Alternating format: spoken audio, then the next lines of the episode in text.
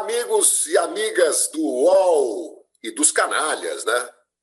João Carlos Albuquerque e Rodrigo Viana. Estamos aqui sempre às terças-feiras, 14 horas, ao vivo, convidando sempre que possível, e graças a Deus a gente tem conseguido, grandes nomes do futebol brasileiro. Futebol brasileiro maravilhoso, sofreu uma mudança enorme, né, de, de, de décadas para cá, e eu acho que a gente tem a obrigação de resgatar as nossas histórias, os nossos ídolos, e um deles está aqui na tela, diretamente da sua residência no Rio de Janeiro, Robert Dynamite, Roberto Dinamite, o maior artilheiro do Campeonato Brasileiro, duas Copas do Mundo com a seleção do Brasil, é, foi um dos artilheiros do Brasil, inclusive na Copa de 78 na Argentina. Acho que pouca gente sabe disso, viu?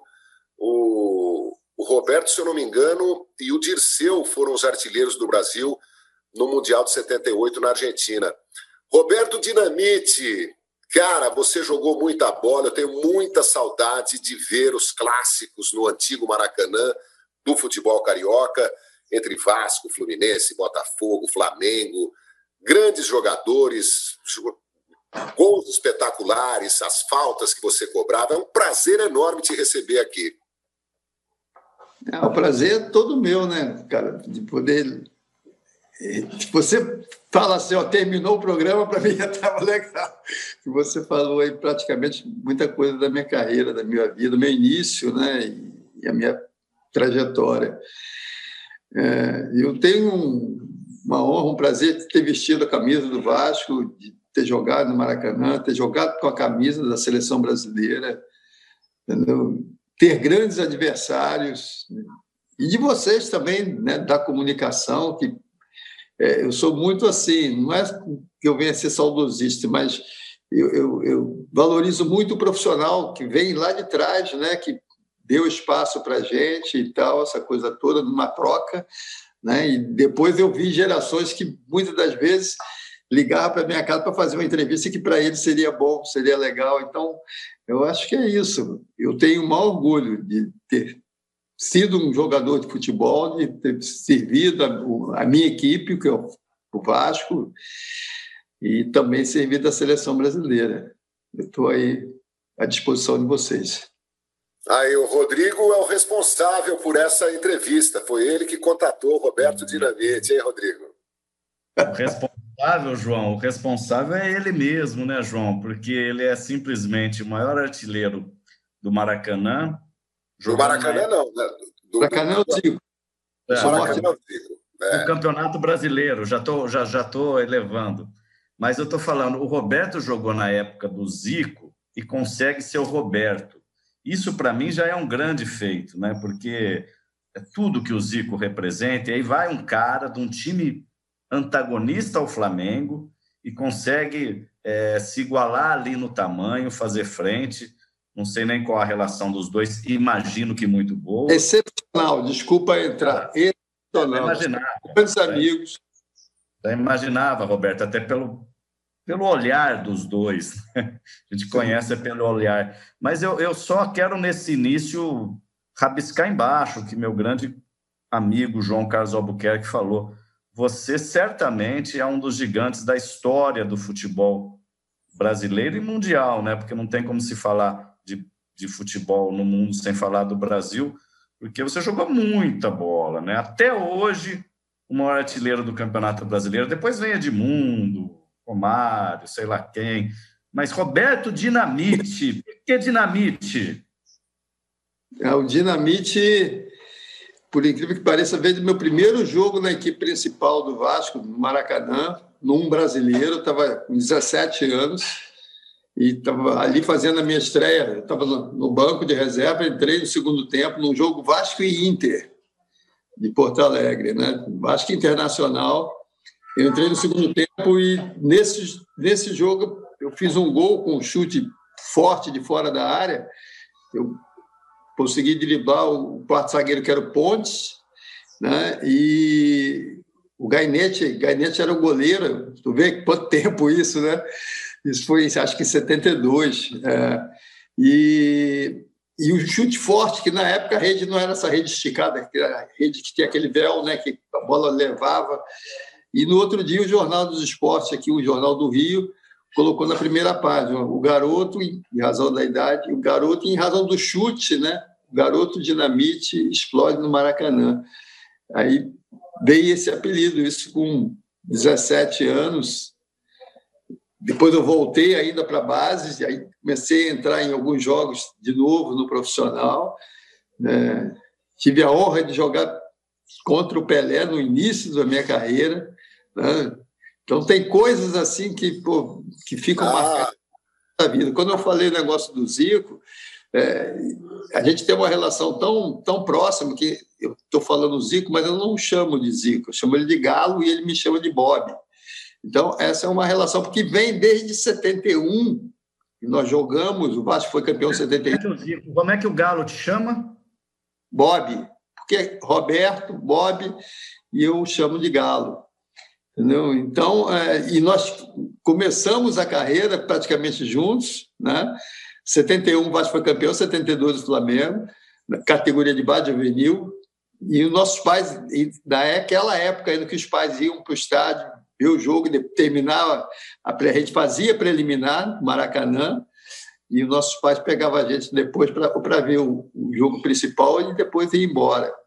Então, é, é, é, esse cara que eu, que eu tenho assim, um, maior admiração. Já que você falou do Galo, viu, João? Antes de você passar a bola aí para você, está aqui já no nosso chat, assistindo, Edu Antunes Coimbra dizendo o seguinte: minha campanha, uma estátua em São Januário desse monstro de jogador e ser humano excepcional. Grande Edu, irmão do Zico, já passou aqui pelos canalhas.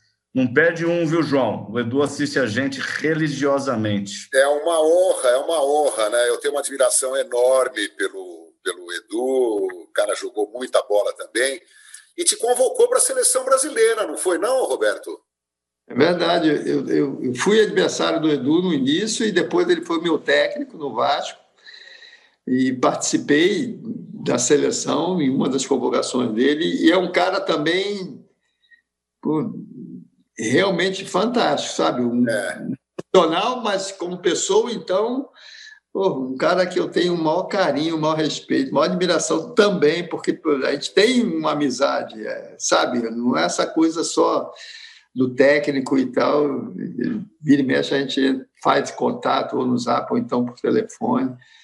É, eu acho que é isso. Eu acho que é, o legal do, do, do futebol também é que você, além de ser adversário dentro do campo, depois técnico, mas você, você cria um, um, um, um laço assim de, de, de, respeito, de carinho, entendeu? Que transcende até às vezes essa coisa da, da rivalidade que a gente chama da rivalidade dentro do campo, né? Acho que tanto falando do Edu, que estava no América, depois jogador técnico, o próprio Zico, Acho que o torcedor, tanto o torcedor do Vasco do Flamengo, não, tem, não tinha dúvidas com relação à nossa participação dentro do campo, né? querendo cada um é, ajudar a equipe para vencer e, e, ao mesmo tempo, mostrar isso, que nós somos, já encerramos uma carreira já tem bastante tempo, né? vamos lembrar disso, mas somos amigos. Acho que isso é que é legal. Para mim, acho que o que fica é isso. Ah, que maravilha. Olha, é, nós vamos falar de tudo, vamos falar do Vasco de hoje, vamos falar do futebol brasileiro de hoje, da experiência do Roberto no Barcelona, que foi muito rápida, né? Como é que era o Barcelona naquela época?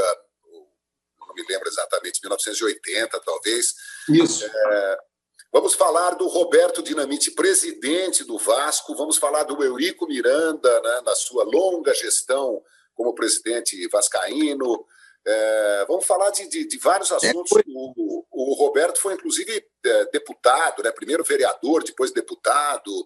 É, mas, assim, eu tenho um, um, uma expectativa muito maior pela trajetória do, do craque, do jogador, do goleador Roberto Dinamite. Então, vocês têm que compreender que, pelo menos da minha parte, é, reviver é, as aventuras maravilhosas do futebol brasileiro têm um sabor muito especial. Você falou aí do Pontes, quarto zagueiro do, do Internacional. Nessa época, eu ainda jogava muito futebol de mesa, futebol de botão, e eu tinha o, o Internacional com o Gainete no gol, Laurício, Scala, Pontes e Sadi. Deve ter sido essa zaga que você enfrentou aí. E eu tinha uma curiosidade de saber se você tinha jogado contra o Pelé. Então você, chegou a jogar contra o Pelé, né, Roberto? Ah, joguei, foi logo, logo nesse início de carreira, e eu lembro que teve é, um Vasco Santos é, no Maracanã, e eu fiz um dos gols, eu fiz um gol com o cruzamento do Paulo César, Puruca, lateral direito, o Paulo meteu a bola na área e eu peguei de voleio, entendeu? Peguei a bola, pô, foi um, gol bonito a beça, e, e, e fui comemorar, comemorei, estou voltando para o meio do campo, passo pelo Pelé, e, pô, garoto, passo pelo Pelé e ele fala: parabéns, garoto, um belo gol. Pô, isso é 72 e tá gravado, entendeu? Tá aqui na minha cabeça e tal. Que legal. E isso do Pelé pô, foi um negócio assim realmente muito especial. Então, esse foi o meu início. Início assim, uma, uma marca muito legal muito importante de pessoas falando do Pelé, nosso maior jogador de todos os tempos e do mundo. É, em 69, quando ele fez o milésimo gol, você já estava em categoria de base do, do, do Vasco? Você, onde é que você estava? Você lembra do milésimo? É, eu estava chegando no Vasco, eu estava chegando no Vasco para atuar no Infanto Juvenil. Né? Eu não, não, não peguei, vamos dizer, não estava no Maracanã, mas foi o início que eu estava começando, chegando no Vasco para ir para o infantil, para depois passar para o juvenil, que hoje é a equipe de júnior, né? Porque eu, eu, foi uma, uma, uma, passagem muito rápida. Então, eu via depois e tal, acompanhei, mas não, tava, não estava nesse jogo ainda, entendeu? Porque era tudo um pouco diferente, né, cara? De onde eu morava, eu morava em Caxias, para sair de Caxias para o centro para ver, vir para Maracanã, a mesma coisa de chegar no Vasco era um. Eu falo isso com meu filho hoje. Falo, meu filho, teu pai tinha que fazer o seguinte: andar um quilômetro para pegar um ônibus, para de, depois descer, pegar outro ônibus, para ir para a Avenida Brasil, descer, ir lá no Vasco, treinar para depois voltar para casa. Então, quando eu falo isso, é, falo mostrando né, que a grande maioria de nós, jogadores, viemos de classe média baixa, mas pô, com, com, sempre com muita vontade, com muita determinação, entendeu? Superação, entendeu? Tem historinhas assim que eu brinco, brinco, mas são reais, são coisas né, que eu e que fazem parte da vida da gente. A gente cresce e aprende muito com isso, com as dificuldades, com as superações. Então, como eu falei disso, entendeu? É, eu valorizei, valorizei muito e, graças a Deus eu, eu cheguei rápido a, ao time principal. Acho que fruto também é, desse trabalho, desse carinho, claro. do apoio dos meus pais, que pô, meus pais foram fundamentais. A minha mãe, então, é, eu não vou entendendo, senão eu vou falar muita coisa, mas eu até me emociono porque foi muito difícil, parece. É, a gente só vê o momento ali, né, Dai? Mas o início da minha carreira, até eu chegar para treinar no Vasco, foi, foi barra, mas graças a Deus aconteceu. Tinha muito jogador bom naquela época, né? Querendo uma vaga. Diga, Rodrigo. Não, é porque eu ouvindo ele falar e se emocionar já aí, a gente acha que ele é um artista, né? Você é um artista, né, Roberto? Um artista da bola, né, cara? Estou tentando me recordar contra quem foi aquele gol, o Chapeuzinho, o Lençolzinho, que é considerado um dos gols mais bonitos da história. Você vai me lembrar aí. Osmar Guarnelli. Vasco e Botafogo. Vasco e Botafogo. E é, com, que a gente pode passar esse gol aqui agora, mas depois talvez o UOL possa recuperar isso. Mas você só fez pintura, né, Roberto? Como, como a gente. Como é, o João fala muito isso. Primeiro, como é difícil fazer um gol e quem não joga bola acha que é fácil, né? E Aí você entra lá dentro do campo, você vê o quão difícil é. E depois Não, e tem, e tem gente que joga, tem gente que joga a bola, joga bem, mas não consegue botar a bola dentro lá daquela caixinha. É, não é fácil, não, é, é, é para poucos. É, mas e, e, ainda fazia só bonito, né? Quer dizer, é, tudo tinha classe, né? E eu vejo muito, sabe, Roberto, até o jeito de você se falar, né?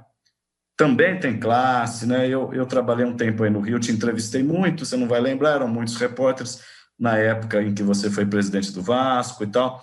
Você, claro, a gente depois vai chegar nisso, a gente tem colocações críticas. Olha o nosso tempo, hein? Olha o nosso é. tempo. Muitos Não, mas eu só quero dizer o seguinte, João. É... A elegância, eu acho que está no jeito de ser da pessoa, e aí ela vai, ela vaza para dentro do campo, sabe? Eu penso muito isso mesmo. Sujeitos elegantes dentro do campo são sujeitos elegantes fora do campo. E o Roberto é um cara desse, sempre muito respeitoso, e dentro do campo, assim, uma, uma bola genial, Roberto. Estou enchendo a tua bola aqui, depois a gente vai te criticar um pouquinho, mas porque você jogou muita bola. Obrigado, obrigado. Aquele 5x1, aquele 5x1, 5x2 no Corinthians, que você o Gols foi a sua maior atuação na, na, na sua avaliação, Roberto? Cara, foi é aquele dia que dá tudo certo, né? Que eu jamais poderia imaginar. E, e aquilo ali veio em cima de uma, uma situação da minha volta da Espanha, né? Foi o meu segundo jogo e o primeiro no, no, no Rio, no Maracanã, com a torcida do Vasco. O primeiro eu joguei, acho que em Recife, na, vencemos de 1 a 0 aí veio esse jogo para o Maracanã, Vasco e Corinthians, o Corinthians com com um grande time, né? De Sócrates, Samaral, é, Vladimir. Jairo era o goleiro, né? O Jairo. Jairão, grande Jairão. Então foi é aquele dia, sabe, que tudo dá certo, que a coisa encaixa, tu tem as oportunidades, entendeu? Acontece uma, duas, três. Então, realmente foi, foi um jogo assim é, é, memorável que ficou, ficou marcado. Para mim, ficou marcado em razão é, do resultado em si, dos gols e principalmente dessa volta né, para o Brasil depois dessa passagem no Barcelona, né, que foi uma passagem muito curta. E aí fica aquela coisa, é, não na minha cabeça, mas fica a coisa da interrogação, né, de e aí e tal. Então, eu lembro que é, é, é, na semana seguinte eu recebi alguns jornais de Barcelona e tal, e o pessoal colocando, esta sim é a dinamita e tal, um negócio muito legal. Mas realmente foi, foi um, acho que o jogo para mim que, que a coisa deu certo. E, e um detalhe assim que, que, que é interessante, nesse jogo, a preliminar, o Flamengo jogou na preliminar Flamengo e Bangu. E então duas grandes torcidas, né? Corinthians e Flamengo, de um lado contra. A torcida do Flamengo ficou no Maracanã para apoiar o, Corinthians, né? Então teve, teve dose dupla, assim, de satisfação. Todo respeito aqui que eu falo, né? mas foi muito legal. Foi, é, acho que uma volta assim que, vamos dizer, tomei um banho assim de, de, de carinho. De... Ó, oh, Roberto, cinco gols na mesma partida, acho que só você, o Pelé, o Ronaldo o Ronaldo fez cinco gols também num 5 a 0 do Cruzeiro, se eu não me engano. É, pouquíssimos jogadores. Então, por isso que eu acho que é assim, um dos, dos, dos maiores momentos da sua carreira. O, é, ficou todo mundo perplexo. Bom, o títulos o Roberto tem de, de monte, né? Campeonato Carioca, Campeonato Brasileiro, é, o, o Campeonato é, o Brasileiro. O brasileiro foi o mais importante para mim foi o de 74, né? 74, né? 74, que eu fui artilheiro do campeonato, que eu tava, fui artilheiro com 16 gols, parece. Eu estava começando, estava começando, já estava titular, estava com 74, estava com 20 anos. Então, fui o artilheiro. E acho que em razão, aí entra esse, esse lado, né, de ter jogado, mas que também ter, ter, ter feito bastante gols e aí cheguei a essa marca de 190 e que hoje jogando, eu acho que só tem o, o Fred, É, jogando só tem o Fred aí que, tá, que pode, pode ultrapassar. Que é a minha geração, lá do Zico, Edmundo, Romário e tal, que é a turma que vem logo atrás, né, todos nós reparamos. Então, em evidência, hoje, que está numa faixa aí, não, não, sei se depois desse gol contra o Vasco, 160 gol Está o Fred. Vamos ver, o jogador que está Mas com todo, com todo, e tenho muito respeito ao Fred, não existe termos de comparação no jeito de jogar do Fred com o do Roberto. Roberto, sujeito camisa 10, né? O Fred é camisa 9, é um finalizador. O Roberto é um construtor que chegava, né? É... João Carlos Albuquerque, é sua vez agora. Bom, é, eu quero saber uma, uma, curiosidade, aliás, duas curiosidades, assim, rapidamente. Foi o Gradim que te descobriu, Roberto, que te deu a primeira chance? Gradim, um técnico das antigas, que é, era formador de, de, de, atletas. E a outra curiosidade é se você, se os seus filhos têm dinamite oficialmente na certidão de nascimento, se você é, os batizou com o, o seu apelido. É, o Gradim não é esse, o Gradim técnico, era o Gradim que realmente era um observador aqui no Rio, na Baixada, e, e realmente me viu jogando, me viu atuando lá no, no meu bairro, em Caxias, no São Bento. Ah, não é o Gradim técnico?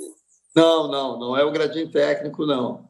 É um outro Gradim que fazia esse tipo de, de, de observação, né, até para vários clubes e tal, e me viu jogando lá no, no São Bento, onde eu estou nascido e, e, fui criado, e só saí de lá com 18, 19 anos. E, e aí me levou para o Vasco para treinar, entendeu? Aí fazendo aquele percurso que eu te falei aí logo lá no início, né? Então, mas foi uma, assim, uma, uma, uma trajetória muito rápida, porque quando nesse negócio do infantil, infanto juvenil, depois juvenil, foram foram rápidas, mas ele foi importante, porque ele foi lá na minha casa, pediu meu pai autorização para me levar para treinar no Vasco e tal. E, na época, é, fomos dois jogadores, eu e o Zezinho, que era um meia que jogava comigo no time do São Bento, mas que não, não, não conseguiu, vamos dizer, não teve as mesmas oportunidades. E eu consegui essa, assim, rapidamente jogar infantil juvenil, que é o júnior, que eu estou a dizer, e seguir uma trajetória aí de, de 20, 21, 21 anos como jogador. Uau! E praticamente quase é, 20 anos dentro do Vasco. Jogando lá na, na Portuguesa, de, né, um brasileiro de 89. É, já, já, já, já vamos lembrar a sua passagem aqui pela Lusa. E ah, o. Dinamite está no nome dos filhos? Ah, tá. O Rodrigo, o Rodrigo tem o dinamite. As meninas não, porque as meninas ficaram, mas o Rodrigo entrou o dinamite, né? Então, Rodrigo Dinamite de Oliveira, é isso? É, isso. Que Rodrigo. É, Rodrigo é um bom nome, viu, Roberto? É, dinamite é, também. Mas o que aconteceu? O, o Rodrigo até teve um período treinando e jogando no Vasco e tal. Mas aí entra aquela coisa da comparação, né, que é péssimo, né? É ruim por um lado, né? E, e aí entra aquela coisa também que pô, às vezes as pessoas é, fazem fazem fazem assim uma, uma, uma, não digo comparação ou um apadrinhamento e tal, a por ser filho do Roberto e tal, e aí é, é, difícil separar um pouco essa coisa. Ele, ele teve essa dificuldade no início, é, e aí ficou até um pouco chateado com isso e tal.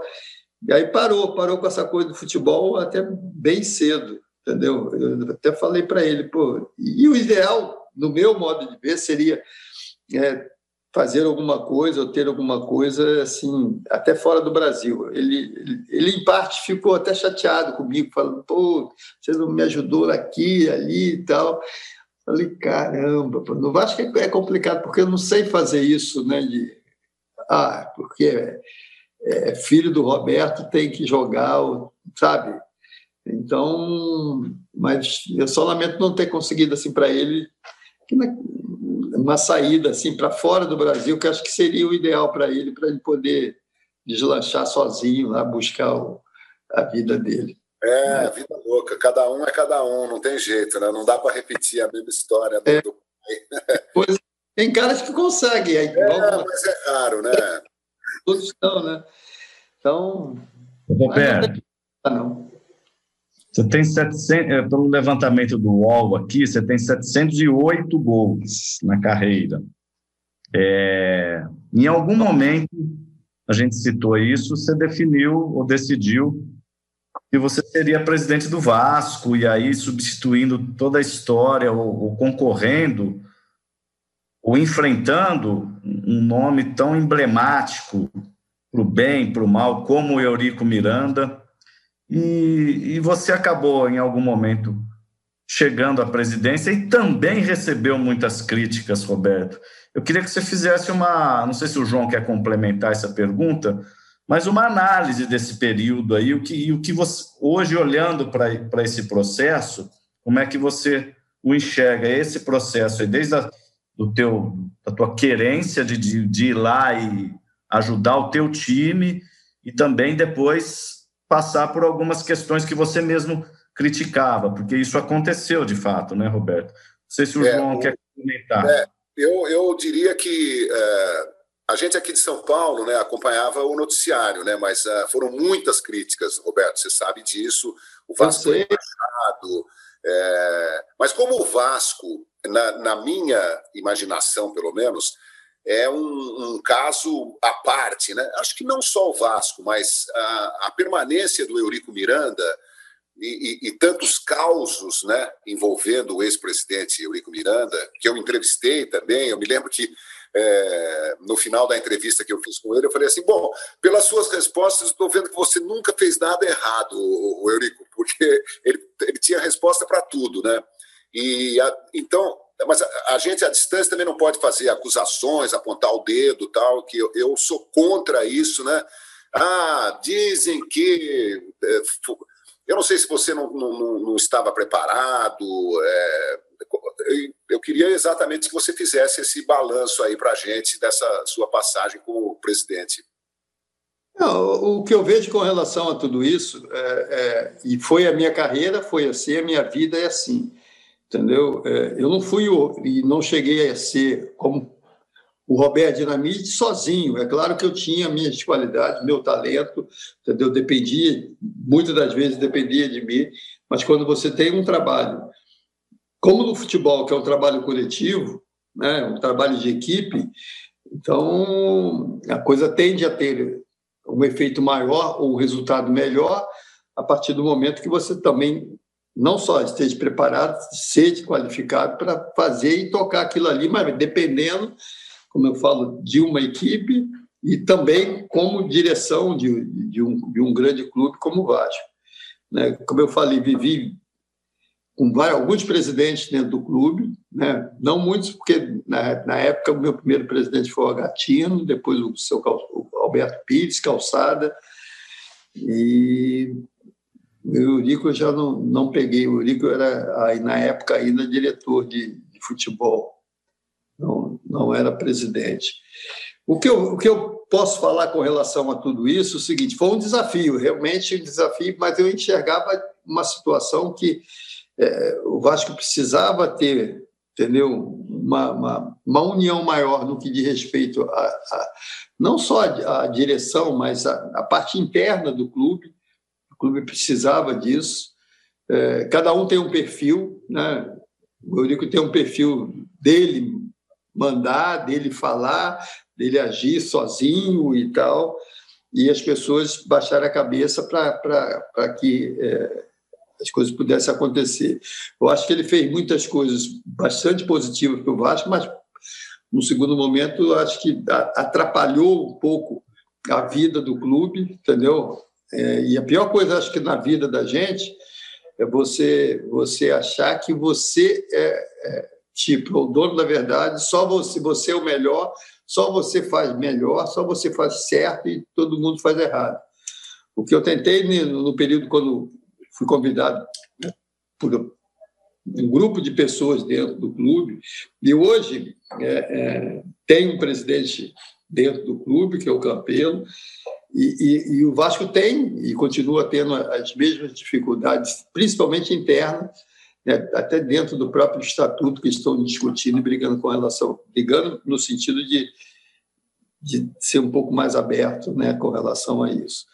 O que eu vi foi que é, é, eu entrei como uma função de uma esperança e, e de um trabalho, como eu torno a dizer, um trabalho de equipe. Né? É, no aspecto financeiro, a gente fez um levantamento das coisas do Vasco. Eu tinha um, um, um, um vice-presidente de finanças dentro do clube, que foi um ex-secretário de Fazenda, que tinha um, trabalho, o cara conhecia da área, e aí não é entrar no escuro, você começa a levantar, e você só vai saber da vida do clube a partir do momento realmente que você esteja lá dentro, você começa a levantar, ver daqui, dali e tal. Então, quando nós entramos, o trabalho foi feito com relação a isso, a levantar, ver o que, que tinha, o que não tinha. E aí envolve é, é, é, uma situação política, que eu torno a dizer, não só interna, mas de caminhos que, que eu torno a dizer. O Eurico tinha uma participação em que Muitas das vezes o peso dele ajudava na própria CBF, ajudava na, no jurídico e em algumas áreas, e, e, isso fez com que é, é, o Vasco escondesse um pouco a sua realidade, realidade no que diz respeito a esse aspecto financeiro. Então, a dificuldade que eu tive foi de entrar num clube, é, e aí teve essa coisa do rebaixamento, logo no, no primeiro momento, que já vinha porque eu entrei praticamente quase no final do ano. Então, a, a dificuldade é que eu tinha oito, nove jogadores, eu tinha, é, e só fui, e, como eu, que sou o presidente, fui presidente, só fui saber das coisas do Vasco, né, a dificuldade do Vasco depois do momento que nós entramos para ver isso. E aí, na justificativa, sabe, eu não, não tenho essa coisa é, o que eu tentei foi, em linhas gerais, tentar é, ajudar e unir as pessoas, mas as pessoas têm pessoas que são, são de, não digo cabresto, mas são fechadas dentro de uma situação que, é, é, é, é para ele, o que a, a, outra pessoa falava e o Eurico tinha essa coisa esse poder de poder de falar para as pessoas e as pessoas acreditarem em tudo que ele estava falando. Tinha coisas que eram verdade, tinha coisas que, que realmente aconteciam, tinha coisas que não, entendeu? Então, a grande dificuldade que nós tivemos foi administrativa no que diz respeito aos compromissos, às pendências que o clube tinha, que hoje tem, né?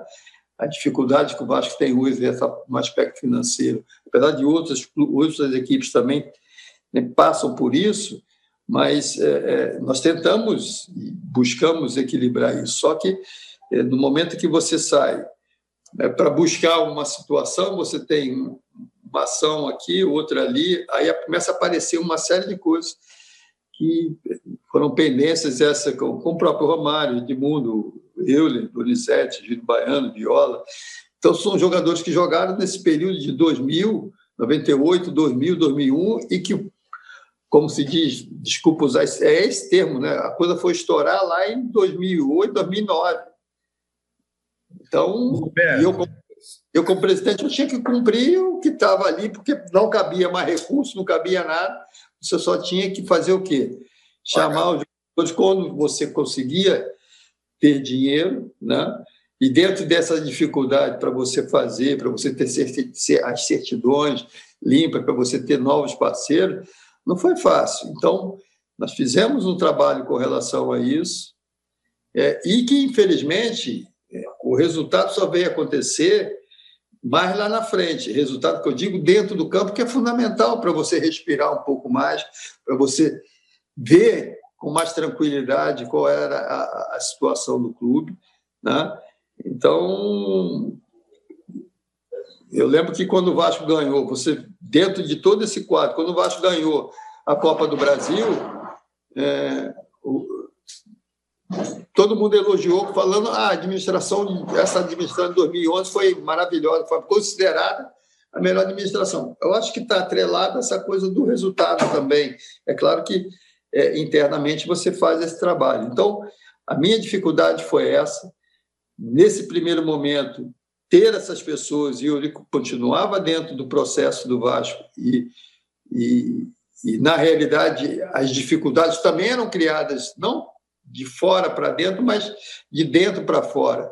Né? A dificuldade do dia a dia de relação do conselho, da dificuldade que a gente muitas das vezes poderia ter, se ter sido resolvido dentro do clube.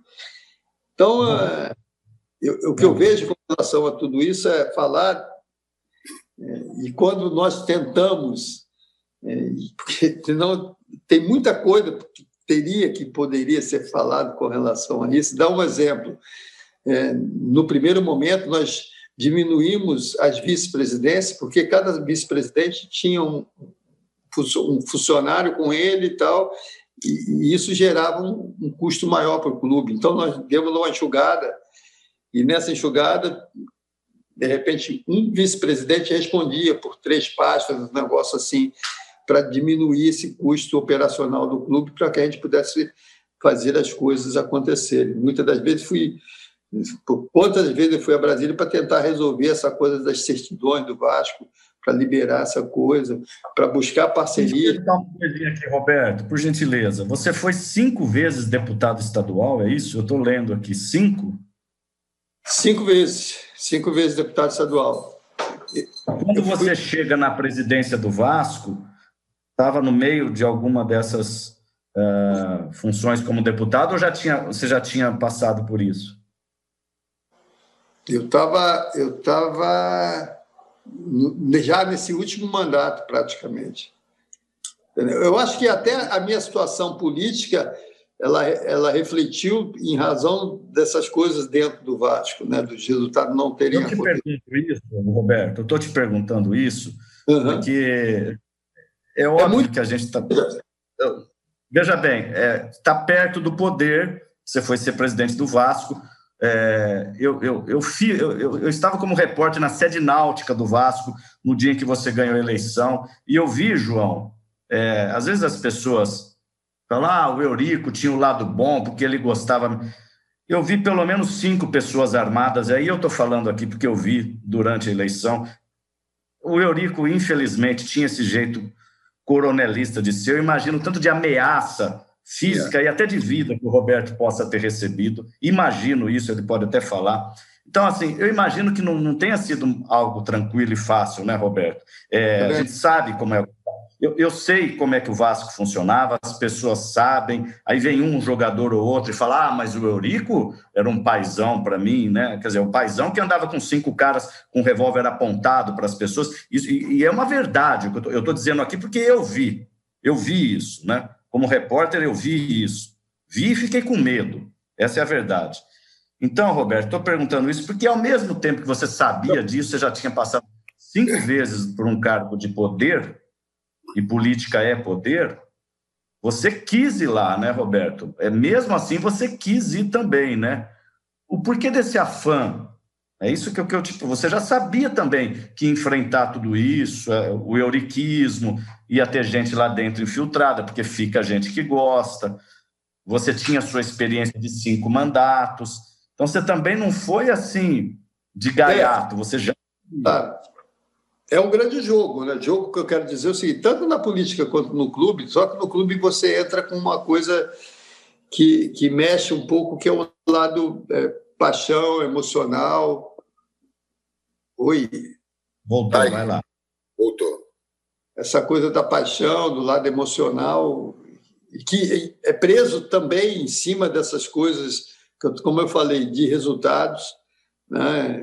Então, mas quando você tem é, as pessoas, como eu falei, naquele primeiro momento de, de se eu me arrependo de alguma coisa, foi não ter saído logo do primeiro mandato. Entendeu? Porque quando veio o segundo, é, se tentou é, continuar com, com, esse processo, e processo que eu quero dizer, de trabalho, de, de tentar enxugar, e que muitas das vezes, por vaidade, as pessoas querem ter a carteira, querem ser vice-presidente, e que muitas das vezes não digo que atrapalhe, mas a coisa não, não vai como se deseja. E, e a situação, não por ele não estar mais presente, é, a minha relação com, com o Eurico, porque, para tu ter uma ideia, nesse período, até mesmo nesse período, ou antes, eu nunca chamei de Eurico, sempre chamei de doutor Eurico. E como ídolo do Vasco, jogador do Vasco, sempre o tratei com o maior respeito. E ele também nunca alterou a voz comigo, não, nunca levantou alguma coisa assim, mas tinha um processo interno né, das dificuldades, porque queria estar ali, queria voltar para estar administrando o Vasco. Então, é, dando como exemplo, eu hoje, se o presidente atual, é, que ganhou uma eleição de uma forma é, diferente do que foi, do que é a história do Vasco, porque ele não ganhou na urna, ganhou dentro da, da, da reunião que teve dos grandes beneméritos do Conselho, na hora de ratificar o que foi a eleição passada, o que foi a eleição é, de votos, né, foi modificado pela primeira vez dessa coisa no Vasco. Mas toda vez que ou esse presidente, eu só não tive essa aproximação com o Eurico porque a gente não passou um momento da nossa, da nossa vida de ele teve uma atitude comigo e com meu filho, com o Rodrigo, a gente está em São Januário e, e, e, e para você ter uma ideia, é, é, até em razão daquela conquista fantástica, inédita do Vasco, da Mercosul, lá contra o Palmeiras, e que ele eternizou a camisa 11 do Romário e tal. Então, são coisas da vaidade, são coisas no, no aspecto até pessoal que influencia dentro de uma administração do clube. Ele te então, expulsou de São Januário, Roberto? Não, não me expulsou. O que aconteceu foi que é, eu fui para ver o jogo, foi, foi um jogo Vasco e Ponte Preta, em São Januário, eu estava eu estava passando do lado da tribuna e ele, quem estava na tribuna de honra do Vasco era o, o presidente de honra, que era o Calçada, ele me viu passando e me chamou para ir para a tribuna. Eu falei, não. aí cumprimentei, falei, não, estou aqui com meus amigos e tal. Falei, não, vem, ele me chamou, vem até aqui. E quem estava comigo falou, não, vai lá, o presidente está te chamando e tal, não sei o quê. E fiquei na tribuna, entrei na tribuna, eu e meu filho. E aí, é, é aquela coisa interna dentro do clube. Alguém informou para o Eurico, cara, eu vi que o, que o, rapaz que toma conta da tribuna foi lá na, na, na sala do Eurico, eu vi ele indo para lá, mas não, não imaginei que fosse isso, né? Mas ele foi na sala, quando voltou o segundo tempo, ele retornou lá da sala do Eurico e me chamou, aí pediu para que eu me retirasse da tribuna, entendeu? É, eu e meu filho saísse da tribuna de honra com uma ordem do presidente. Eu, sinceramente, fui, fui pego de surpresa, assim, porque, independente de diferenças, eu, eu sempre eu tratei com respeito e tal. Eu falei, olha, é uma ordem do presidente, eu poderia até criar um caso, sei lá, mandar ele ali e tal, para. Né? Falei, tudo bem, falei com o seu calçada, olha, o Eurico está cometendo um grande erro e tal, não sei o quê, mas Saí da tribuna, acabei de ver o jogo ali, fui embora para casa, vim embora para casa com o meu filho e tal. Falei com a ah, minha mulher. Ele, ele te convidou e te mandou embora, é isso? Da tribuna? Não, quem me convidou foi o seu Calçada, que já era presidente, me viu passando ao lado da tribuna, ele me convidou para ir para a tribuna. Roberto, seja muito honesto comigo, por gentileza. Ele chegou a te ameaçar alguma vez? Não, comigo diretamente, não. Ele nunca, nunca o Eurico nunca levantou uma voz contra mim, mas eu comecei a, aí é que tá, eu comecei a andar com segurança também dentro do Vasco, entendeu? Eu tive que começar a andar com, com, com essas pessoas que pudessem me dar, sei lá, não é nem tranquilidade, mas para evitar outras coisas, né?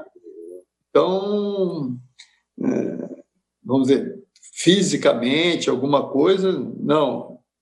Ninguém jamais ali. Eu acho que não tem porquê, né, cara? Mas é, o que eu acho é que se tentou é atrapalhar o que poderia ser feito de uma forma mais tranquila.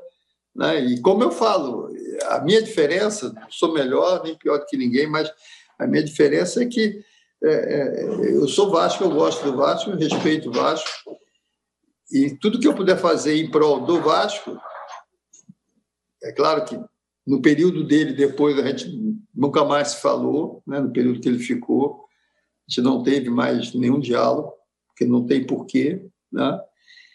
mas sempre que fui solicitado para estar é, com calçada, e até agora com, com, o presidente atual, alguma coisa em prol do Vasco, do CT, é, da inauguração. Vai ter agora, né? agora vai ter a inauguração lá do centro de treinamento, o início, né? Eu vou lá, eu vou até lá, porque acima de qualquer coisa eu sou Vasco, eu gosto do Vasco. Roberto, nós temos menos de 15 minutos e eu quero falar de um monte de assunto. Vamos ver se a gente enxuga um pouco as perguntas e as respostas para você falar, por exemplo, do Vasco atual eh, com o Ramon de técnico. Queria saber qual é a sua impressão sobre o futebol que o Vasco está jogando. É, e depois queria que você falasse assim é, do que ficou mais de mais importante na sua cabeça da Copa de 78 na Argentina. Acho que o trabalho do Ramon se preparou para isso, é, fez um trabalho junto com dois grandes profissionais, tanto o Vanderlei como, como o próprio Abel. Eu acho que e o, o Ramon estudou para isso e, ao mesmo tempo, teve é, é, dia a dia para poder evoluir. Eu acho que ele tem tudo para fazer esse trabalho, um belo trabalho. É claro, dentro das dificuldades de vindas, saídas de jogadores, mas de ter uma equipe realmente competitiva, de repente a coisa fica mais fácil ou não. É, mas eu acredito, acredito que ele venha e pode fazer um, um trabalho dentro daquilo que se espera, bem melhor do que foi é, tempos atrás, mas que ele possa realmente evoluir e ajudar o Vasco. Acho que o Vasco está precisando disso. O Vasco precisava, tu vê, veio de três vitórias, depois teve um empate, uma derrota. Então, acho que é, esse é o caminho que, que o Ramon está fazendo. É um caminho difícil, porque tem as dificuldades, tem um aspecto político também que vai acontecer a eleição agora, mas eu estou torcendo para ele, para que realmente o Vasco consiga os resultados dentro do campo, para que se tenha mais tranquilidade para o torcedor e para a própria direção. E 78 na Argentina, é mais, é mais alegria ou é mais raiva de 78, Roberto? É, a raiva ficou mais para depois, né? Ficar sabendo das coisas, né? Mas é, a... roubada, aquela Copa foi roubada, né? Foi, foi, foi programada para ser dada para a Argentina e tudo, tudo que fosse preciso fazer, eles fariam, né? Regime militar, João Avelange foi lá antes conversar com os caras e tal, aquele 6 a 0 no Peru e tal. Foi uma nojeira. É, aquilo ali foi um. Foi, foi brabo, porque eu lembro que nós estávamos. É, eu entrei na, no jogo da seleção, dessa Copa de 78, eu entrei no terceiro jogo. Contra a Áustria. É, contra a Áustria. Aí fiz o gol, dali fiquei como titular. E aí coisas do dia a dia dentro da seleção. Teve o jogo do Peru, nós jogamos contra o Peru. No jogo do Peru, eu, machu... eu levei, sofri um pênalti e machuquei o joelho. O cara fez uma, a gente chama da, daquela agulhada ali, e sofri o pênalti. E até o Zico entrou no jogo e o Zico bateu o pênalti. Mas eu, eu fiz três gols nessa Copa, junto, junto com o Liceu, depois da, da Polônia. E o jogo da Argentina foi decisivo, e porque é, nós empatamos aquele jogo, né? mas com a Argentina. É, depois você vai para o terceiro jogo da competição, né?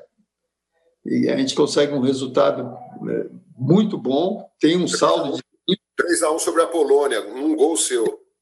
Fez dois gols. E aí você vai com um saldo positivo. Eu lembro que quando terminou o nosso jogo, primeiro, no primeiro momento é a troca do horário dos jogos, né? Estava marcado o mesmo horário, 16 horas, tipo. A Argentina passou... jogou depois. A Argentina jogou já sabendo do resultado do jogo do Brasil. Quantos gols ela precisaria fazer no Peru, né? Porque nós vínhamos de uma vitória, eles também no empate. então esse terceiro jogo que seria decisivo. E nós conseguimos um, um saldo bastante positivo. E eu, eu, lembro que nós estávamos voltando, em razão do jogo, ou seja, ter iniciado às quatro, terminou às seis, e o deles começaram, começou às seis, né? E aí nós estávamos voltando, eu lembro que o Cubilhas meteu uma bola na trave e tal, esse negócio, mas daqui a pouco, pô, deslanchou. Cara, quando nós chegamos já no hotel, no, na concentração, é, o resultado já estava mais ou menos definido. Agora, a justiça seja feita, assim como a gente fala é, claramente da Itália de 82, que era um excelente time, o time da Argentina era muito bom, armado no, no, nos bastidores, mas o time com o Kempis, é, o Pijol, o Passarella, era um belíssimo time, a gente tem que reconhecer isso, mas é, eu queria ter uma curiosidade, Roberto, tinha rivalidade entre cariocas e paulistas nessa Copa de 78? Ah, rivalidade, não, eu, eu, eu, eu, vou falar por mim, eu, eu acho que eu estava numa seleção, quando você vai para uma seleção brasileira, é convocado para a seleção, você vai procurar fazer seu melhor. Pelo menos você pensa individualmente, mas ao mesmo tempo pensa de uma forma coletiva de que, entendeu? Para você jogar, você tem que estar à disposição e tal. E eu lembro que em 78, depois do empate, dos dois empates do Brasil, o titular da, da seleção era o Reinaldo, é, eu, eu, lembro que eu, eu, estava no refeitório, estava saindo do refeitório, já estava acabando de tinha acabado de almoçar e o Coutinho estava entrando, né, para almoçar e aí ele passa por mim e, e, pergunta, a gente dá uma meia parada, nem conversa direito, dá uma meia parada e ele pergunta como é que você tá, tá bem e tal. Falei, eu olhei para ele e falei, Coutinho, eu estou bem, eu sempre tive bem. Entendeu? Ah, se eu precisar de você e tal. Se precisar, eu estou aí, cara. Mas, e aí passamos um pelo outro e tal. Isso no horário do almoço. Isso ia ser na sexta-feira. E aí, no final do dia, no, já no treino de, de sexta, ele definiu que eu iria entrar? Para o terceiro jogo contra, contra a Áustria. Então, foi isso. Eu estou ali para servir o meu país e a, a seleção entrei nesse jogo, depois continuei como titular até o final. Até esse jogo da Argentina, foi da Argentina, eh, foi, eh, foi o jogo da Argentina. Eh, eu tinha feito esse jogo, nós fizemos um jogo com o Peru, Argentina, depois Polônia. E no jogo da, da, da, da gente, do, do Peru, eu sofri o pênalti, desse pênalti que eu falei e tal, eu fiquei e tomei, pela primeira vez, eu fiz na concentração, fiz uma infiltração lá com o doutor Lídio, e aí eu estava praticamente fora desse jogo, do jogo da Argentina, né? porque eu tinha que fazer repouso.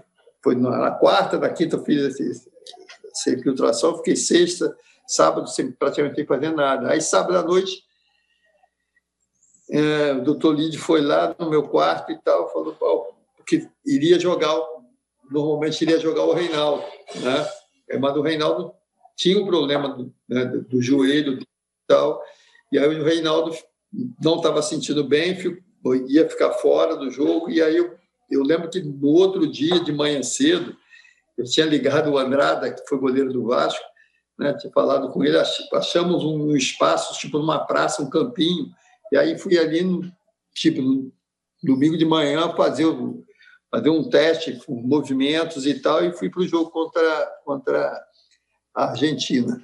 Mas aí acho que ficou claro para todo mundo, né? O jogo da Argentina e Peru foi um. Desculpa usar esse tempo, uma vergonha, né? Essa coisa. O que mais, Rodrigo? Que, que o nosso tempo está. Uh, lamento que faltam cinco minutos para as três da tarde. 82, até ah. conversando com o João ontem, você vai no lugar, quer dizer, o careca se machuca, aí você vai, me parece que é isso, né? Eu fico sem entender também, porque com todo respeito ao, ao, grande Serginho Chulapa, antes que ele resolva vir para cima de mim. Aliás, precisamos convidar o Serginho Chulapa, hein, João? Vamos. Por que, por que jogou o Chulapa, não jogou você? Cara, o que eu vejo com relação a isso é o seguinte: o técnico, normalmente, ele, ele, ele claro, define, escolhe, ele tinha aqui as opções.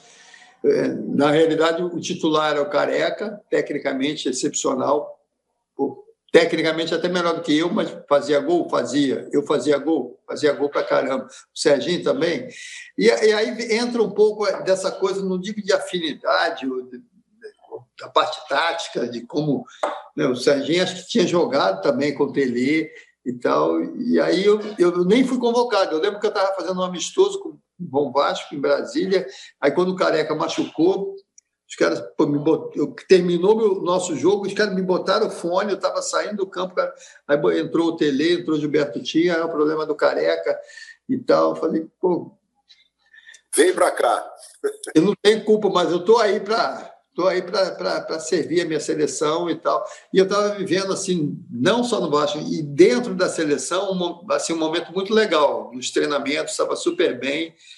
Eu só lamento isso, porque o, seleção você tem o time titular e você tem três ou quatro que podem ser titular, e o restante, se for campeão, todo mundo é campeão junto. E eu acho que eu estava nessa turma de pô, querendo e buscando uma oportunidade dentro daquilo que é normal, entendeu? Sem querer atrapalhar ninguém e tal, mas que eu acho que isso motiva. Se eu sou centroavante titular e tem um cara do meu lado que é tão bom quanto, eu acho que eu vou ter que me, né, me dedicar mais ainda. Então, eu acho que o que faltou em 82 foi isso. É, é, eu não tive a oportunidade, entendeu? Eu não joguei, não fiquei no banco, entendeu? E, e, e lamento, porque quando é, aquilo que eu falo, quando nós perdemos, que nós estávamos voltando para o hotel, aí até dentro do ônibus se falou isso. Ah, agora se perdemos, perdemos todos e tal, não tem que ficar falando nada, ninguém. Mas até ali só estava ganhando, estava ganhando todo mundo, estava, mas estava ganhando o time que estava jogando, entendeu? É. Então, é, são essas coisas, às vezes, que. Certo, nós temos pouquíssimo tempo aqui, infelizmente. É, eu, eu, eu, queria muito que ele contasse a história da geral do Maracanã, viu, que ele contou para a gente aqui antes do programa começar, que é uma história linda. E, é. E queria. A Conceição, a Conceição, é o nome da garota, a Conceição pô, foi fantástica, assim. Eu estou falando, ela ficava vendo e acompanhando, e ali na geral, nego correndo para lá e para cá, e aí ela estava ali, sempre. Né? Então, criamos um laço de amizade que ela vi na minha casa. É, virou amiga do Roberto. É, é, o Roberto disse que sempre via ali aquela, aquela figura feminina ali no meio. Olha, cara, eu estranhava, porque é, eu descia, quando eu descia, que eu olhava em direção à geral, aquela, falei, pô, uma menina, eu vi uma vez, vi duas, três, eu falei, pô, o que, que essa menina está fazendo aqui na geral, cara? Pô, um negócio, né? mas realmente é uma torcedora fanática pelo Vasco. Fã do Roberto. Fã do Roberto, é, realmente se aproximou. E, e você, foi, você foi feliz aqui na Portuguesa de Desportos no, no final de carreira, né? 89. Ah, foi muito legal, porque é, aconteceu essa situação de sair do Vasco, aí o Lopes foi para a Portuguesa, e, e, aí eu fui junto, e, e, a Portuguesa tinha bons jogadores, o time yeah. da Portuguesa era um time bom, tinha, tinha o Toninho, tinha o Lê, tinha o capitão, tinha um monte de gente, entendeu? Bons jogadores, e nós fizemos um time legal. Aqui no Rio de Baixo foi eu, foi o, o Lira, parece que foi, e o, o Zanato, um lateral direito que jogou no Botafogo também. Cara, foi uma relação muito legal, de, de, uma troca muito boa. Eu só tenho a agradecer, até agora do centenário da portuguesa e tal, falei, mandei mensagem, entendeu? E, e eu sou muito grato a isso, porque para mim me, me, deu, me deu vida de poder jogar. E nós fizemos um bom brasileiro, acho que eu fiz nove gols nesse brasileiro. E fizemos uma, uma, até ali uma, uma das melhores campanhas da portuguesa. É verdade. Eu só tenho é, a agradecer o carinho e, e, a credibilidade né, do torcedor e da direção da portuguesa. Roberto, a gente te agradece muito. É, vou até ver o João, vamos conversar com o pessoal do Alves, dar uma estendidinha aqui no nosso tempo. Eu quero te dizer o seguinte, Roberto Dinamite, como última pergunta, e o João vai fazer o grande finale com você. Vou citar três jogadores do Vasco, você disse para mim, na tua opinião. Você sai do muro e diz quem foi o melhor: Edmundo, Romário ou um tal Roberto Dinamite? Você pode me responder isso? Para o Vasco, eu acho que o Roberto Dinamite. Eu também acho. Para o Vasco, o Roberto foi muito mais importante, né? Quer dizer, Esse jogador é que é, mas é o que eu falo, futebol tem, tem isso. tempo também, né? Resultado, o Edmundo, pô, o Romário também. Cara, eu, eu falei, primeiro, pela primeira vez eu estou falando essa coisa assim, eu estou falando dentro da, da, vida, da história do Vasco, mas é, como talento, os, esses dois jogadores para mim foram realmente fantásticos e, é. e jogaria no meu time. E já, eu já fiz, já escalei o time do Vasco colocando os dois. E eu junto. Quem foram os seus, os seus principais parceiros, Roberto? No Vasco, cara, eu joguei com muita gente assim dentro do Vasco. Por incrível que pareça, é, é, você vê como é que é o futebol. Né? Dentro de uma estatística de resultados, resultado que eu quero dizer de gols que eu marquei durante uma temporada, entendeu? A minha melhor temporada de gols assim, com joguei com o Arthurzinho, joguei com um monte de gente dentro de um, de um outro estilo que no primeiro momento eu era centroavante, no segundo momento eu saí um pouco mais da área, que foi quando surgiu o Romário, que o Romário saía e quando metia a bola com o Romário, a Maria na cara do gol fazia muitos gols e tal. Joguei com o Edmundo também. Mas eh, na estatística eu joguei com quem mais gols no Vasco foi com a Mauri. A Mauri é um meia que jogou no Fluminense, jogou também. É, ele veio de, de Santa Catarina um meia que, que eu fiz bastante gol, mas eu gostei de jogar muito com, com o Arthurzinho também. Arthur metia uma bola redonda. Entendeu? É curioso você dizer que jogou com o Edmundo, eu não tenho essa recordação. Para mim, que você já tinha parado quando ele iniciou. Não, nós jogamos, acho que em 92. 92 ele, ele já. Eu acho que ele jogou. Ele jogou o, Campeonato Carioca, onde o Vasco venceu, o Vasco foi campeão carioca 92, 93. Acho que 93 tem campeonato, eu parei em 92. Roberto, para finalizar, você acha eh, que já foi reverenciado a altura da, da sua trajetória de 20, mais de 20 anos no futebol? É, você se sente devidamente homenageado, recompensado pela quantidade enorme de gols, de alegria que você deu para a coletividade vascaína, para o futebol brasileiro em geral?